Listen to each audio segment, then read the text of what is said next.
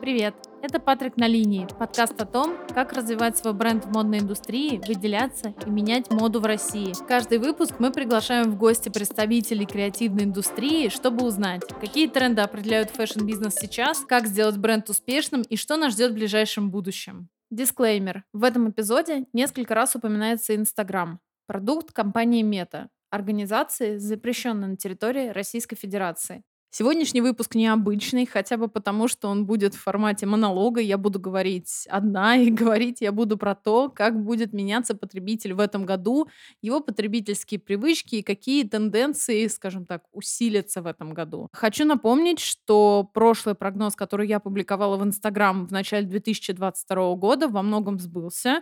Мы видели множество коллабораций, переходов в метаверс, гиперлокализацию, местами, скажем так, вынужденную вынужденную. В этот раз я решила представить такой же прогноз, но уже не только в карточках или статье, как я это сделала, например, в Дзене или в прошлом году в Инстаграме, а в привычном нам аудиоформате. Если вы захотите прочитать подробное исследование, подписывайтесь на мой Телеграм или Дзен, или пройдите по ссылочке в описании эпизода. Итак, поехали. Но сначала поставьте подкасту 5 звездочек на той платформе, где вы его слушаете, или лайк, если слушаете эпизод на YouTube или в Дзене. Так больше людей узнают обо мне.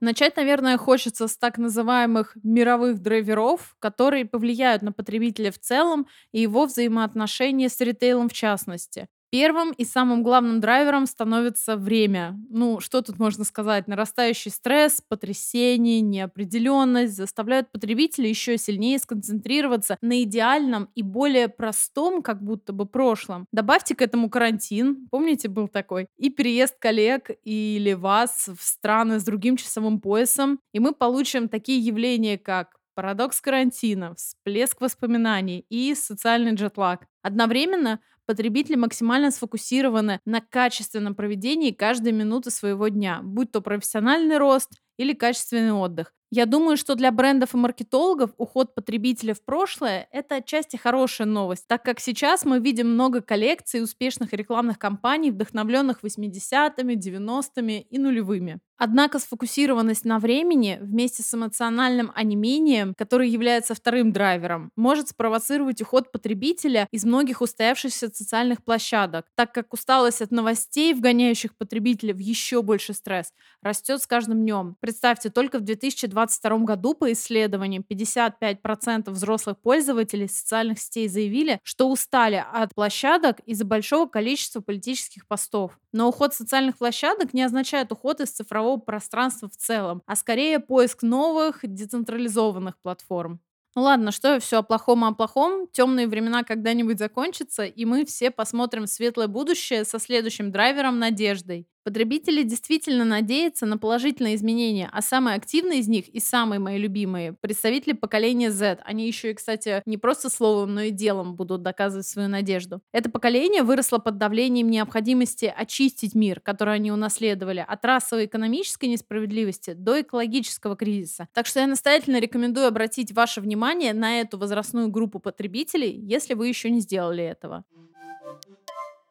Говоря о трендах каждый год в своих статьях, а теперь еще и в подкасте, я все-таки делаю упор на то, что это не просто рассказ о том, какие фишки в запрещенной социальной сети позволяют вам увеличить количество подписчиков в сутки, или сколько роликов нужно снимать, или где запускать рекламу. Мне больше хочется обсудить с вами какие-то более глубокие изменения в жизни и, соответственно, потребительских привычках людей, которые стоит учитывать для построения долгосрочных отношений с клиентом. Ведь, как вы знаете, лояльность одного клиента может стоить дороже 10 новых холодных. Однако мы с вами в подкасте преимущественно говорим про модную индустрию, изредка касаясь других аспектов жизни, которые, как мы поняли из последних лет, очень связаны между собой. Вспомните, кофейни в бутиках Prada, Сен-Лоран, Гуччи, короткометражки и даже сериалы, организованные люксовыми брендами. И, кстати, еще коллаборации с марками автомобилей даже есть. Все это тоже маркетинг, выходящий далеко за пределы моды, но плотно связанный с ней. Чтобы расширить представление о маркетинге, получить нужные знания, которые помогут вам выстроить систему маркетинга в вашей компании, можно, послушав подкаст «Собрались и разобрались»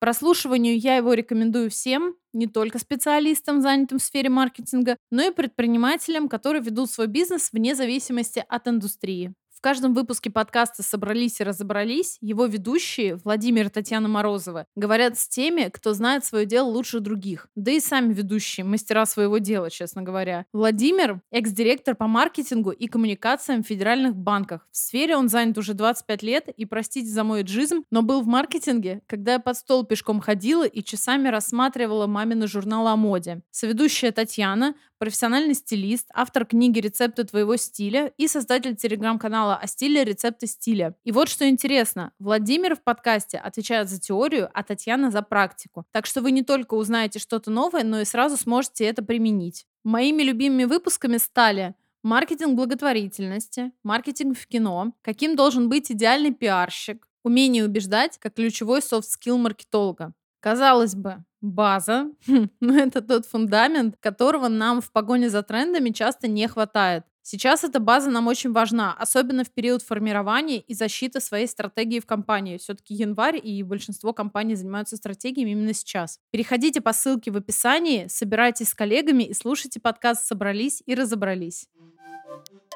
От драйверов переходим к портретам, и первой когортой, которую стоит выделить, это осторожные, эмоционально уставшие потребители, которые стремятся к безопасности, стабильности и осторожным действиям. Чувство неопределенности заставляет их не только сократить почти в половину собственные расходы, и это как бы исследование, но и провоцирует другое чувство при каждой трате – чувство вины. Добавьте сюда разделение внимания, когда люди медленнее и менее терпеливо воспринимают помехи. Как это выражается? На практическом уровне это может означать, что кто-то отключается на полпути к онлайн-магазину, чтобы ответить на электронное письмо или какой-то другой сбой. Например, Институт Баймарда посчитал данные 41 различных исследований и обнаружил, что средний показатель брошенной корзины составляет чуть менее 70%. Другими словами, примерно 7 из 10 покупателей по всему миру отказались от покупки вообще резко вот так в 2020 году. Но все же, как взаимодействовать с такими осторожными потребителями? Хочется сказать, что все просто, но на старте придется, ну, скажем так, попыхтеть. Здесь поможет глубокое изучение изучение поведения потребителей на вашем сайте и последующей сегментации. Мы плотнее уходим от массовых анонсов новинок в пользу персонализированных предложений. А для персонализированных предложений развивайте омниканальные цепочки взаимодействия,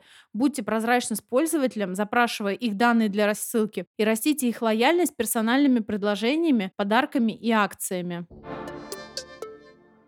Следующий портрет, сформировавшийся не просто так, он постепенно перетечет в третий и основной запрос этих портретов – ориентация на общественные инициативы. За последние пару месяцев, что я активно начала изучать предпосылки на 2023 год, во многих исследованиях я встречала утверждение, что принимают во внимание общественные ценности бренда при покупке модных товаров. Это может пошатнуть миссию тех брендов, которые, как говорится, за все хорошее против всего плохого, такие вне всего. Потребителю нужна активность активная позиция, и транслировать эту позицию можно не только через бренд или tone of voice, но или на крайний случай личный бренд основателя. Кстати, сотрудники компании становятся новыми амбассадорами бренда, и эта тенденция формировалась давно, но в этом году она принят максимальные масштабы. Не хочется добавлять ложку дегтя в мед, но в этом году нас ждет усиление такого тренда, как культура отмены среди брендов, и сильнее всего она отразится на теме культурного разнообразия. Например, в нашей стране со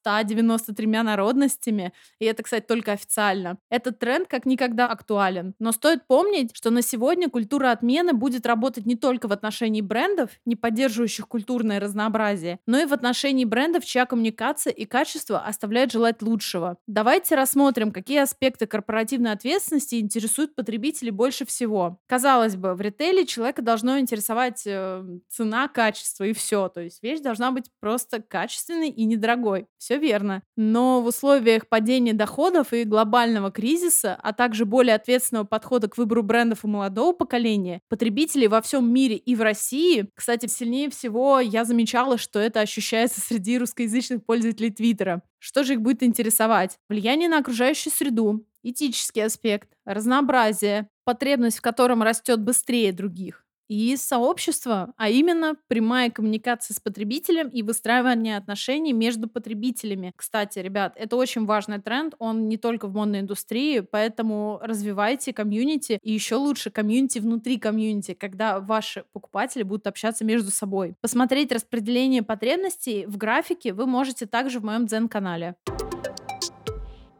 Ну и последняя и самая моя любимая когорта– это многогранные, разносторонние, одаренные и всегда многозадачные потребители. В то время как другие группы использовали эмоциональные резервы и жаждали стабильности, эта когорта смогли эффективно направлять свою энергию в нескольких направлениях, во многом благодаря такой вещи, как когнитивная гибкость. Это нейронный навык, который может стать профессиональным навыком будущего, кстати. Короче говоря, когнитивная гибкость позволяет людям быстро переключаться переключаться и думать о вещах более чем одним способом. Эта способность позволяет не только узнавать новое, но и самим делиться знаниями в интерактивном формате. И это подводит нас к уже очевидному каналу коммуникации, вертикальному формату видео, которые должны сочетать в себе не только трендовый звук и переодевалки, как это принято в модной индустрии, но и полезную информацию, а главное миссию. Я последнее время встречаю, кстати, много вертикальных роликов, которые можно назвать м, именно полезными. Их хочется сохранить. И я думаю, что сохранение станут такой новой важной метрикой формирования эффективности. И, конечно, я не могу обойти стороной такой тренд, как э, метаверс, если в начале 2022 года мы обсуждали, сможет ли локальный рынок оседлать этот тренд, то сейчас мы видим, как многие бренды, и здесь я, кстати, хочу выделить бренд BeFree как отдельный и, пожалуй, наиболее яркий кейс, осваивают метавселенную. Метаверс, безусловно, повлияет на то, как потребители общаются, играют, совершают покупки, учатся и работают. Подводя итог, хочется выделить несколько главных трендов и еще раз с вами их проговорить. Итак, это омниканальность. Чем больше точек входа и больше точек коммуникации с вашим потребителем, тем лучше. При этом мы уходим в гиперсегментацию. Пользователь больше не должен получать массовых рассылок, только персонализированные, только с товарами, которые с наибольшей вероятностью ему понравятся, даже если это новинки. Активная позиция. Да, ребята, больше нельзя быть э, белыми, пушистыми, классными и так далее.